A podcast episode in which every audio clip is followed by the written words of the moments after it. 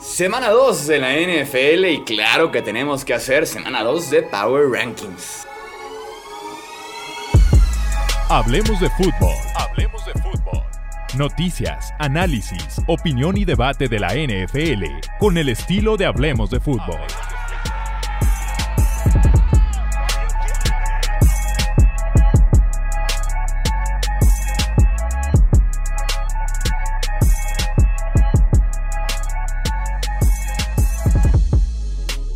Amigos? ¿Cómo están? Bienvenidos a una edición más de los Power Rankings de Hablemos de Fútbol después de haber jugado ya 16 partidos de la temporada 2022 de la NFL. Se vienen cambios importantes, se vienen cambios importantes. Vamos a empezar de una vez en formato de podcast, ya saben, puro audio y demás. En YouTube pues podrán ver aquí el programita que tenemos especial que siguen sin actualizar el logo de los Commanders hay que hablar seriamente con el equipo técnico de Hablemos de Fútbol. Vamos ahí entonces, en el puesto número 32 vamos a colocar a los New York Football Jets. El número que aparece aquí al ladito, si están viéndolo en YouTube nuevamente, es el puesto que ocuparon en la semana anterior. Se pueden dar cuenta más o menos cuánto están cayendo, cuánto están subiendo o si se mantienen los equipos. En el caso de los Jets, la defensiva vino de más a menos, una sólida primera parte, muy mala segunda parte y pues bueno, la ofensiva no inspira absolutamente nada con Joe Flaco en los controles. En el puesto número 31 vamos a colocar aquí a los Jacksonville Jaguars. Yo que esperaba que ellos fueran competitivos, si lo fueron en contra de Washington, los había hasta elegido en los picks. El tema con Jacksonville es que todavía no saben ganar. Muchas oportunidades desperdiciadas en zona roja, en el cuarto cuarto, touchdowns regalados y que Trevor Lawrence o los volaba, se quedaba corto, el wide receiver tenía el drop. Como que hace falta todavía ese instinto matón, ese instinto ganador, porque tuvieron ahí a los Commanders y definitivamente no aprovecharon. En el puesto número 30 vamos a poner aquí a los Houston Texans, errores no forzados, un cuarto cuarto horrible, iban ganando 23, se dejaron empatar y después en el tiempo extra jugaron a empatar en lugar de jugar a ganar. Tenían cuarta y tres, decidieron despejar para firmar el empate en lugar de eh, arriesgar un poco por la victoria, aunque pudiera eso resultar en la derrota. En el puesto número 29 vamos a colocar aquí a los Chicago Bears. No sé si los estoy subiendo muy poco, del 32 al 29. Digo, sí tuvo que ver mucho el tema del clima, el que ganaran en contra de San Francisco.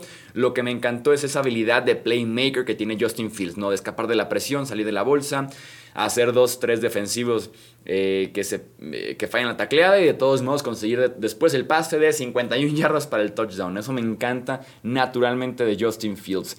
En el puesto número 28, los Falcons, que fueron competitivos pero que dejan ni una ventaja de 16 puntos para perder en contra de los Saints. Por ahí Marcus Mariota tuvo dos fumbles claves que sin duda alguna fueron parte importante de esta remontada que le hicieron nuevamente a los Falcons.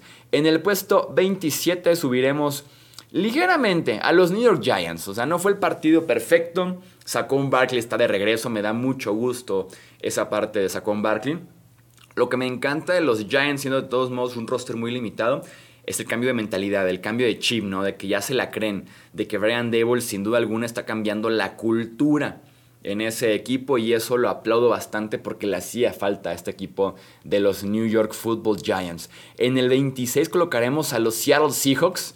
Gino Smith dio el partido de su vida. Gino Smith dio el partido de su maldita vida. Eh, me encanta que estén jugando a tantos novatos, tantos, pero tantos novatos. Eh, Bryant y Woolley, los esquineros, fueron uno y dos. Después sentaron a Bryant después de un touchdown. Woolley estuvo espectacular. Para ser novato va a venir con eh, altibajos. Los dos tackles ofensivos, Charles Cross, Abraham Lucas. me van a decir, le ganaban a los Broncos. El partido tan emotivo y demás. Y nada más en el 26 Recordemos que Broncos tuvo dos fumbles también en la yarda 1. O sea, el partido pudo no estar tan cerrado si así lo decidía Denver, aunque también fueron grandes jugadas por parte de los defensivos de los Seahawks. Sé que partidazo de Nwosu después de no ser tan, tan espectacular en su tiempo con los Chargers. En el puesto número 25 y van a caer, creo que es el equipo que más va a caer esta semana, los Dallas Cowboys, del 15 hasta el 25, ¿no? O sea, tres puntos. El único equipo que no hizo touchdown en la semana 1, los Dallas Cowboys. Pueden regresarse y escuchar un episodio en el que dije, los Cowboys tendrán a la ofensiva un espantoso septiembre. Semana 1, Tres puntos anotados, gracias. En el puesto número 24 vamos a colocar aquí a los New England Patriots. Eh, ojo con la espalda de Mac Jones, eh, que recibió un golpe muy duro que resulta en un fumble y en un touchdown defensivo de Miami. Por ahí le hicieron rayos X, estaba teniendo espasmos de dolor en la espalda. Vamos viendo si eso no se acarrea a lo largo de la temporada, pero es que también son clientazos ya de los eh, Dolphins en Miami sobre todo. En el puesto 23 subiremos a los Washington Commanders. Eh, la conexión Carson Wentz y Han Dodson es real. Eh.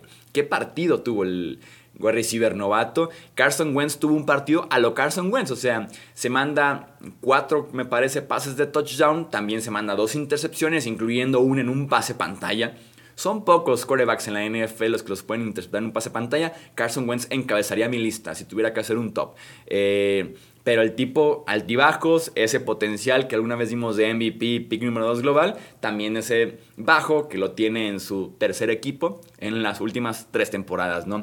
En el puesto número 22 dejaremos aquí mismo a los Lions que como dan batalla, o sea, iban 38 20 me parece, 38-21 y lo pusieron 38-35 y a los Eagles obligándolos a jugarse una cuarta oportunidad para ganar ese partido. Entonces este equipo de Detroit como da pelea, ¿eh?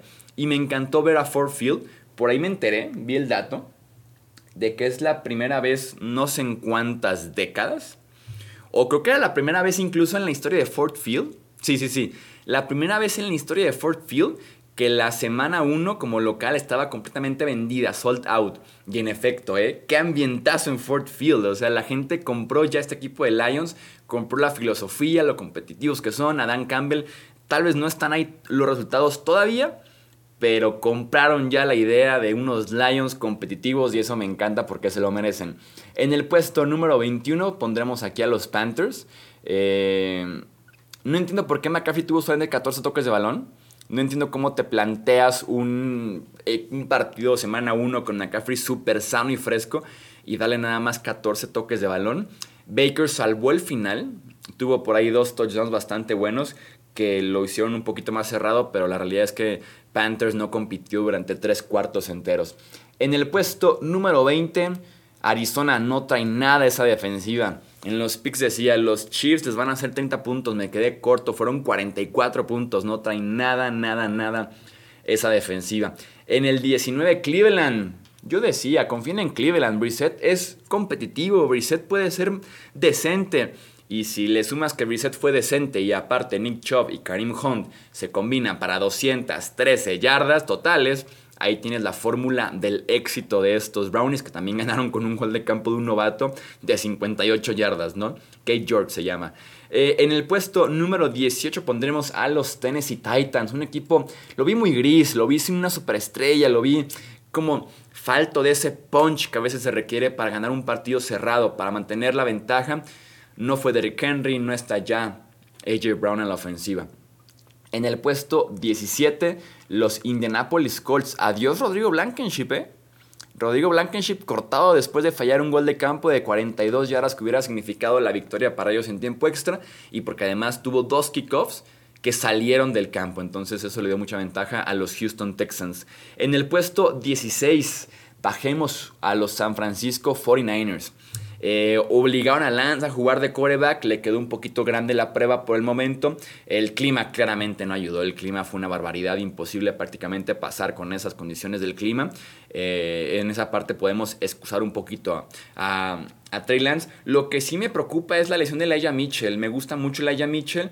Lleva ya dos lesiones de rodilla en un año, una semana que lleva jugando en la NFL. Es pieza clave y va a estar fuera de 6 a 8 semanas. Confío en que Kyle Shanahan hace que cualquier tipo que esté trabajando ahorita en un supermercado corra el balón. Pero me gustaba mucho Laia Mitchell. A ver qué tanto lo extrañan durante esas dos semanas. En el puesto número 15 los New Orleans Saints, que remontaron 16 puntos y que Michael Thomas tuvo no uno, sino dos touchdowns y que James Express está más vivo que nunca con esos New Orleans Saints. En el puesto número 14, los Pittsburgh Steelers, la defensiva es real. La defensiva de Pittsburgh es real. Están tal vez un poquito abajo, digo, sí es un empujón de cuatro puestos comparado con semana 1, están tal vez un poquito abajo por el tema de que TJ Watt fuera seis semanas. Najee Harris dice que sí va a jugar, aunque tenga un esguince de tobillo, pero eh, corredor, esguince de tobillo en semana 1 y seguir jugando, suena que pudiera acarrear la lesión y no estar al 100% prácticamente 2-3 meses más. O sea, la temporada está completa si quieren. Pero sí, no, la defensiva de Pittsburgh es real. Qué lástima que esa ofensiva no aprovechó y que por lo mismo no pudieron tomar una ventaja un poquito más amplia, que tuvieron que irse hasta tiempo extra y casi perder el partido, prácticamente perder el partido en contra de los Bengals. En el puesto número 13 vamos a colocar aquí a los Raiders de Las Vegas. ¿Qué pasó con Derek Carr? Eh? ¿Qué le pasó a Derek Carr? Tres intercepciones y bastante feas todas. Fue un Derek Carr que no se parecía para nada al de la temporada pasada y trabajando en teoría con un gurú ¿no? de ofensiva y de Corea como lo es Josh McDaniels. En el puesto número 12, los Minnesota Vikings, el brinco más grande, el barco vikingo está más vivo que nunca. No, no confío en ellos, lo admito, no confío en ellos. Lo que me, lo que me encantó de Minnesota es que preparaban el juego tan, pero tan bien. O sea, en cuestión de esquema, en cuestión de buscar a Justin Jefferson sobre un linebacker, en ponerlo en movimiento, en que Green Bay nunca lo encontró, nunca le pudo poner a Jair Alexander de forma constante. En eso fueron expertos estos Vikings. Kevin O'Connell, te llevas estrellita en tu primer partido en la NFL. Quien no se lleva estrellita en su primer partido en la NFL, Dios mío santo, Nathaniel Hackett Dios mío santo, Nathaniel Hackett debe ser uno de los peores partidos para un head coach que estos ojos tapatíos hayan visto. De los peores en tema de decisiones. Eh, lo que pasó en esa última serie ofensiva es increíble, como dejas ir 40 segundos, por fin quemas tiempo fuera y tu decisión es patear un gol de campo de 64 yardas. Tengo para ustedes dos datos que compartirles para que entiendan la magnitud de la estupidez de Nathaniel Hackett. Eh, Brandon McManus en goles de campo de más de 60 yardas antes del lunes por la noche había convertido uno de siete intentos. Uno de siete intentos y aún así él insistía en que la meta era ponerlo en, rango de gol de campo de, la, de 64 poquito adelante. Ok. Y también siempre comparto, siempre comparto unas gráficas por ahí, cuarta oportunidad en mi Twitter, arroba Chuy Sánchez-bajo, me pueden seguir. Eh, compartía por ahí que la gráfica de la cuarta oportunidad del fourth down bot decía que chances de convertir cuarta y cinco eh, en contexto Broncos, Russell Wilson, defensivas y demás, 44%. Eh, y el fourth down bot decía chances de convertir un gol de campo de 64 yardas, 0%. O sea, las analíticas antes de que se jugara, antes de que saliera el gol de campo, le daban ya cero chances a Brandon McManus de convertir ese gol de campo. E, es, increíble.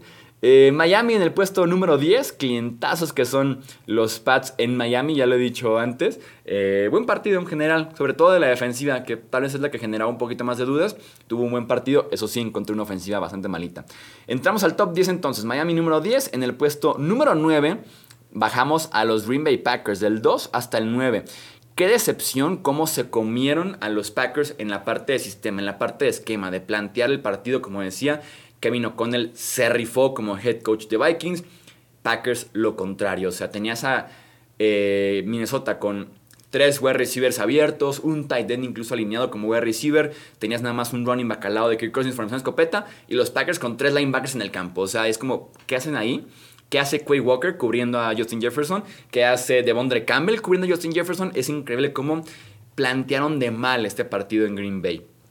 Yo diría que fue más bien estudio y preparación que ejecución como tal en el campo, porque no le puedes pedir un linebacker que cubra constantemente a Justin Jefferson. En el puesto número 8, los Cincinnati Bengals se repusieron a cinco entregas de balón. Fue un inicio de espanto y al final de cuentas la narrativa será diferente si Minka Fitzpatrick no bloquea ese gol de campo, ¿no? Si el centro largo en el tiempo extra no manda el peor centro de su vida para que el holder tenga problemas y por ende eh, McPherson patee las costuras y falle el gol de campo, ¿no? Entonces la narrativa será diferente. Fueron detallitos que pudieron haber darles la victoria y no los castigaremos tanto como no estamos haciéndolo ahorita. Nada más un bajón, un puesto de, bajaron. Como siempre digo que en los Power Rankings, si son nuevos, contexto sobre resultado. Análisis sobre simplemente ver un marcador. En el puesto número 7, los Rams. Alerta esa línea ofensiva. Yo se los dije durante el off-season. 3 de 5 titulares son nuevos. El centro Ryan Allen va a estar fuera de 2 a 4 semanas porque se lastimó en ese kickoff. Entonces, 4 de 5 nuevos. Y el único que se mantiene, que es Robert Havenstein, el tackle derecho, fue un desastre el kickoff. Entonces, 5 titulares malos tienen los Rams actualmente en esa línea ofensiva. Pobre de Matthew Stafford. En el puesto número 6 de Nick Siriani toda la vida. Me considero un soldado de Siriani. 38 puntos en semana 1 para Filadelfia. Están en el puesto número 6. En el 5 están los Ravens. Se mantienen ahí del 5 al 5. Eh, ¿Qué tal esta conexión entre Lamar Jackson y Rashad Bateman? Eh? Si hay una conexión que se tiene que desarrollar para que estos Ravens sean candidatos serios es Lamar Jackson, Rashad Bateman y tuvimos un touchdown de 55 yardas en esa semana 1. Vamos pues al top 4. Quien se queda fuera del podio por nadita son los Kansas City Chiefs. No hay nada más fascinante que ver a Andy Reid en semana 1.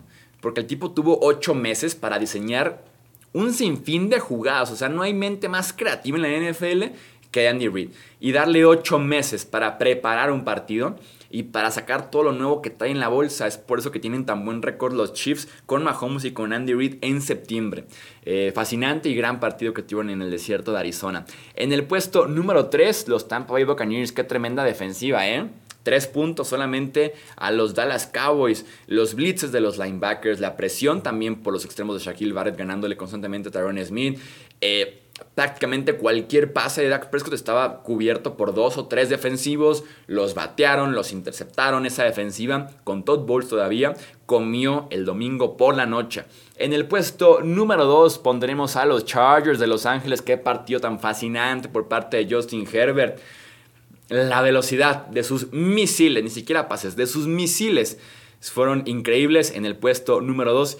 Y ojo porque tenemos Thursday Night Football de semana 2 Chargers, Chiefs. Según mis rankings es el 2 contra el 4. Qué lindo partido nos espera. Y en el puesto número 1 no hicieron nada para perder ese puesto número 1 los Buffalo Bills, ¿no? Josh Allen, posiblemente el mejor quarterback de este planeta. Lo que sí me incomoda un poco es la cantidad de golpes, ¿eh? Josh Allen, bárrate más seguido. Josh Allen, sabemos que eres muy fuerte, que eres probablemente más fuerte, más alto, más físico que el defensivo que tienes enfrente. Pero por si acaso bárrete, salte del campo. Eh, no va a pasar nada si no consigues una o dos yardas más o si no entierras al tipo con el brazo. O sea, bárrete, mantente sano, por favor, porque disfruto mucho verte jugar. Ese es entonces el Power Ranking de Hablemos de Fútbol para la semana 2. Ya saben que leo su opinión en comentarios en YouTube o si están en formato de podcast, búsquenme en Twitter, Facebook, Instagram como Hablemos de Fútbol o también en Twitter como arroba Chuy Sánchez-bajo. Hasta aquí dejamos estos Power Rankings de semana 2. Yo soy Jesús Sánchez. Hasta la próxima. Gracias por escuchar el podcast de Hablemos de Fútbol. Para más, no olvides seguirnos en redes sociales y visitar hablemosdefutbol.com.